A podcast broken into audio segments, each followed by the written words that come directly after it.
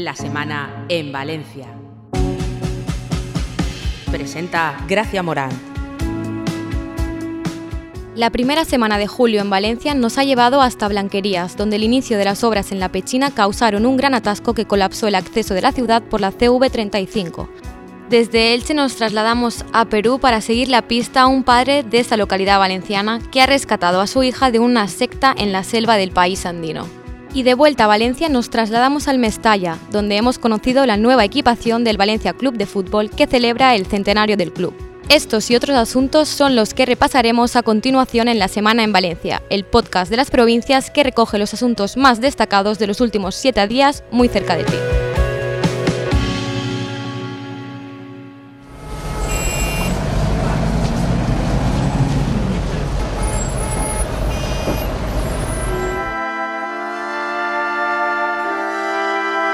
Martes, a las 10 de la mañana y Valencia amanece con un gran atasco por los cortes de tráfico con motivo de las obras que está desarrollando el ciclo integral de agua en la marginal del cauce del Turia, en torno a la Pechina.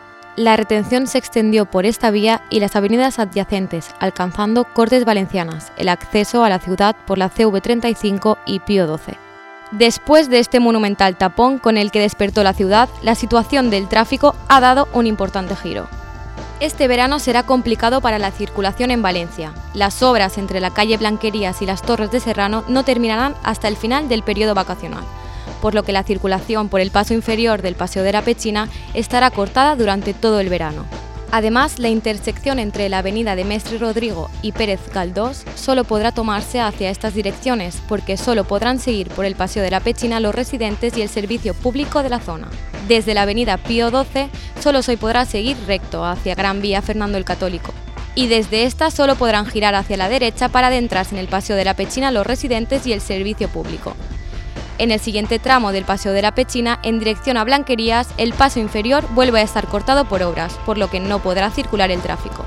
El tramo de la Pechina, fuera de este paso inferior que sigue hacia Blanquerías, también está restringido.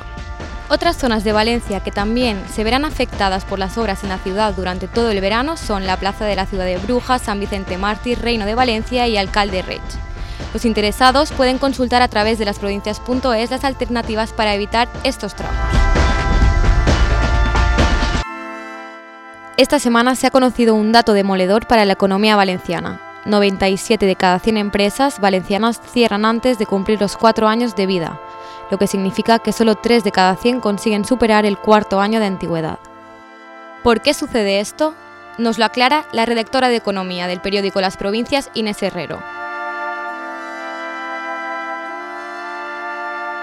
Yo creo que uno de los motivos fundamentales es que hasta ahora más de tres cuartas partes de las ayudas públicas para la puesta en marcha de proyectos empresariales y, distintos negocios se dedicaban a las fases previas, a todo aquello en lo que tú tienes que pensar antes de poner en marcha una empresa y a la propia creación de la empresa pero sin embargo se olvidaban de qué pasa a partir de ese momento, a partir de los dos años, que es una etapa crucial para garantizar un volumen adecuado de ingresos y para que realmente la empresa pueda contar con un proyecto viable. Eso por un lado. Y después, por otro lado, también está el hecho de que a raíz de la crisis y de la fuerte destrucción de, empleo que hubo en, los peores años de, de, esa crisis, mucha gente que se quedó en el paro se lanzó al autoempleo, a montar sus propios negocios un poco a la desesperada, más por necesidad que por una vocación real de, de ser emprendedores, que le llamamos ahora, lo que ha sido los autónomos de toda la vida. Eso unido a que en muchos casos no desarrollaron un plan de empresa, un plan de negocio en el que se estudie todos los parámetros necesarios para, por ejemplo, saber si, si ese negocio tiene vías de prosperar, si tiene competencia fuerte en torno a él, esa falta de un estudio y de una planificación tampoco ayudarán. En cualquier caso, eh, lo más importante es que ahora, en colaboración con el sector, con las empresas y los sindicatos, parece que se quiere poner el foco en acompañar a los emprendedores, a los empresarios, más allá de ese segundo año de vida de sus negocios, es decir, acompañarles también en las fases de creación y de consolidación de sus propuestas. Una de las noticias que también ha marcado la semana ha sido el rescate de la joven ilicitana Patricia Aguilar de una secta apocalíptica en Perú. La joven fue captada en Internet en 2017 por Félix Steven Manrique, el gurú de un grupo gnóstico que anunciaba ayuda espiritual, alojamientos y regalos.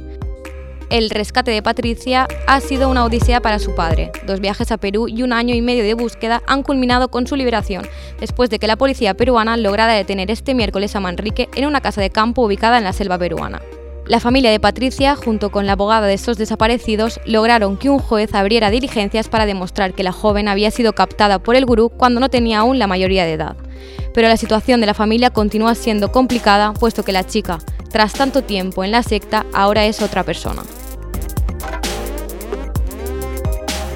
Y en deportes, el Valencia Club de Fútbol está de celebración. Este año se cumple su centenario y para celebrarlo han presentado su nueva equipación, blanco completo con el negro solo en las medias como recogen los estatutos originales del club. Además, han estrenado himno. El grupo valenciano Bombay ha compuesto Eterno junto a ti, una canción que sonará con fuerza en Mestalla esta temporada.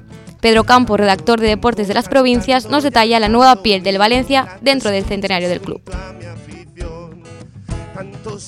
El Valencia, con el centenario que se cumplirá en marzo del 19, ha decidido volver a sus orígenes y el equipaje eh, cambiará el pantalón, que de ser negro pasará a ser blanco, como ocurría en el año 19 y, y así viene reflejado en los estatutos fundacionales del, del club.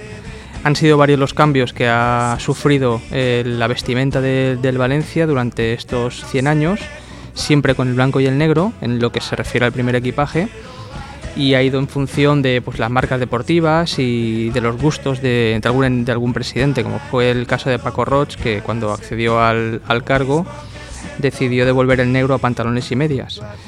Em, también ha cambiado el escudo, eh, es con unos tonos dorados y con la palabra centenario y los años, tanto de la fundación como del, del, que será el año que viene.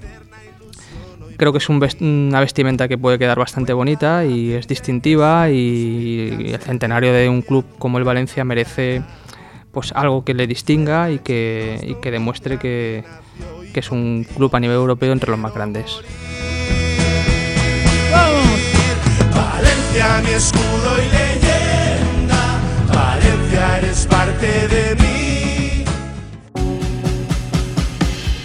Así ha transcurrido la primera semana de julio en Valencia. Nos vemos en siete días. Recordad que podéis seguir toda la actualidad de la comunidad a través de la edición en papel de las provincias y en la página web lasprovincias.es.